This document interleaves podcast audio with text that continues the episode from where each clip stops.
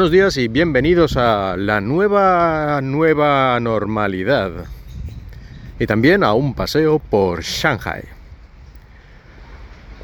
Después de prácticamente tres años con la política del cero COVID, desde que empezó esto en Wuhan, aquí en China han decidido que ya es hora de abandonar la política del cero COVID. Bueno, lo abandonan, digamos, más o menos en la práctica para algunas cosas y para otras no.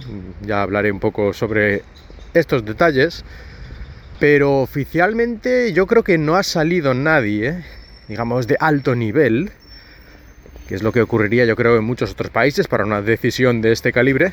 No ha salido nadie a hacer una rueda de prensa, a hacer un discurso, a decir hemos decidido tal por estos motivos y tal y nosotros somos los mejores, bla, bla, bla, bla, bla, bla y yo soy responsable de esto para bien o para mal. No, no ha salido nadie a decir esto, simplemente pues han ido cambiando las normas, habrá salido algún Mindundis de tercero, cuarto o quinto nivel que pues se ha salido ahí en algún sitio y ha dicho pues a partir de ahora la norma en vez de esto es esto y esto lo cambiamos a lo otro y tal.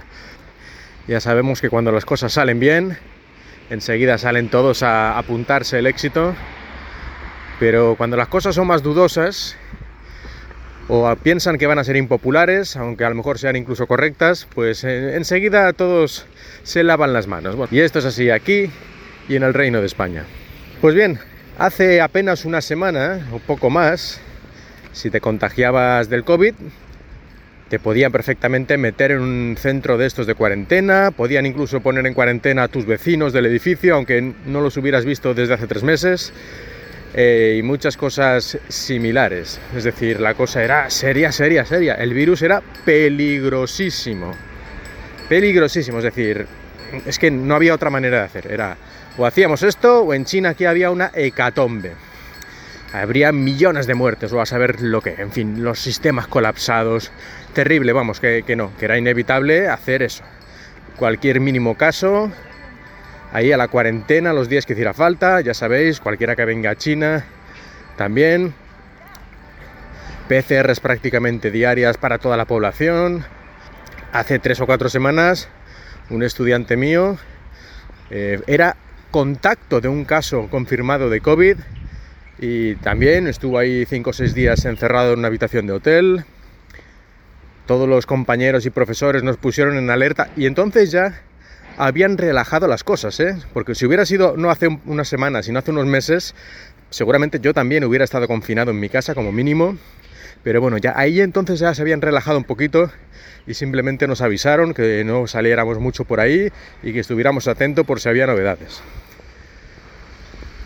Bueno, pues esto hace un par de semanas. Y ahora no, ahora qué nos han dicho? Pues que si te contagias de COVID, que te quedes en casa, que bebas agua caliente y si tienes fiebre un ibuprofeno y ya está, básicamente. O sea que hemos pasado de 0 a 100 o de 100 a 0, según lo queramos ver. Y francamente, tal vez esta era la solución, os digamos la única vía adelante, pero el cambio ha sido extremadamente brusco y la gente se ha quedado con el pie cambiado totalmente. Y es normal, porque ya digo, es que hemos pasado de que tener COVID era prácticamente como si te hubieran puesto la marca de la muerte en la frente y te mandaban ahí una especie de prisión, entre comillas, a que nada, que no pasa nada, que es como un resfriado, que te quedas en casa, un ibuprofeno y en un par de días a trabajar, que es básicamente lo que hacen ya todos los demás países. Pero bueno, aquí hemos pasado de una cosa a la otra y en un par de semanas, como quien dice prácticamente esto, de, la gente con la que yo he hablado, esto prácticamente no lo entiende nadie. Están todos en estado, entre comillas, en estado de shock. Después de tantos años, porque son años, de hacer todas las cosas del cero COVID y de repente es como, no, y, ya no. Y bueno, pues se han quedado así, se han quedado todos con la cara de tontos pero ¿qué le vas a hacer? Porque aquí en China, pues ¿qué le vas a hacer? Pues nada, pues mira, la, la nueva, nueva normalidad es lo que tenemos ahora. Aunque sigue siendo normalidad anormal en muchas otras cosas. Como por ejemplo he mencionado antes, la gente que viene a China, pues ahí de momento, de momento, cualquier persona que venga a China en avión y tal, esto sigue como hasta ahora, es decir, sigues teniendo que hacer una cuarentena, ahora ya eran más reducidas que antes, al principio llegaron a ser de dos, incluso tres semanas, últimamente ya eran de cinco días eh, en, hotel de cuarentena y tres días creo que eran en casa, aunque podía haber alguna variación según la ciudad y tal, pero más o menos al final era una semanita. Pero esto sigue, o sea, que si estás en China y tienes el COVID, a casa y un ibuprofeno, pero si vienes de fuera, como si fueras el apestado. A mí que me lo expliquen, ¿no? Quiero decir que aquí esto es todo bastante absurdo. Algunas cosas son poco lógicas, un poco razonables, no sé yo muy bien a qué se debe. Supongo que a lo mejor esto lo van a cambiar también dentro de un par de semanas, pero no sé, ya lo cambias, lo cambias todo, ¿no? Ya puestos, pues no. Cosas curiosas, ¿no? Este, estamos viviendo aquí. Así que nos encontramos en una situación un poco entre comillas, esquizofrénica, en la que por un lado nos han quitado todo esto de los códigos QR que teníamos que escanear para ir a prácticamente cualquier tienda, medio de transporte, escuela, lo que fuera, casi cualquier sitio, si entrabas allí, incluso parques, eh, al espacio, espacios al aire libre, teníamos que escanear los códigos para dejar constancia de que habíamos pasado por allí.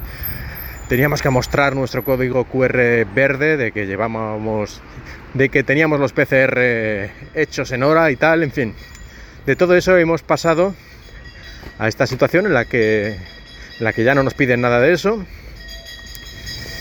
Pues bien, pero al mismo tiempo, por ejemplo, eh, en la universidad han mandado a todos los estudiantes a su casa, unas cuatro semanas antes del final del semestre. Han dicho, para que se contagien aquí, que se contagien en su casa o algo así.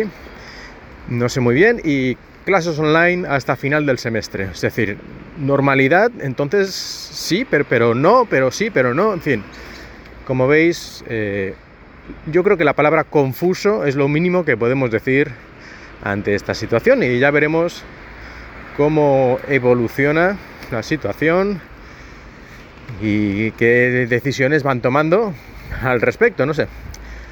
¿Es esto un paso positivo esta desescalada del cero COVID? Pues yo supongo que sí, pero no sé si la manera de hacerlo ha sido la mejor, la más correcta y sobre todo que nadie haya salido aquí a dar la cara, digamos. Pero bueno, por lo que me han contado gente, gente de aquí, de China, con la que he hablado, esto digamos que es lo normal. Es el modus operandi habitual en este tipo de decisiones así importantes, que nadie salga a dar la cara, que se hace y punto. En fin, cosas culturales, yo que sé, quién sabe, pero a mí francamente me sabe raro esto de que, de que se tome tal decisión que afecta a 1.500 millones de personas a diario y que nadie de alto nivel aparezca en algún sitio a decir algo mínimamente oficial, así incluso te diría que un poco épico, ¿no? Dadas las circunstancias. Pues nada, podría ser peor, como decía aquella niña en España. En cuanto a los motivos de este cambio bastante repentino, radical y chocante de política, pues es difícil de saber porque como he explicado, pues nadie ha, dicho por qué o si hay algún motivo mínimamente racional para el cambio en este momento, porque podrían haberlo cambiado ahora, que hace un año creo yo, más o menos yo veo que la situación es la misma respecto, yo que sé, a vacunación o a otras cosas de ese estilo.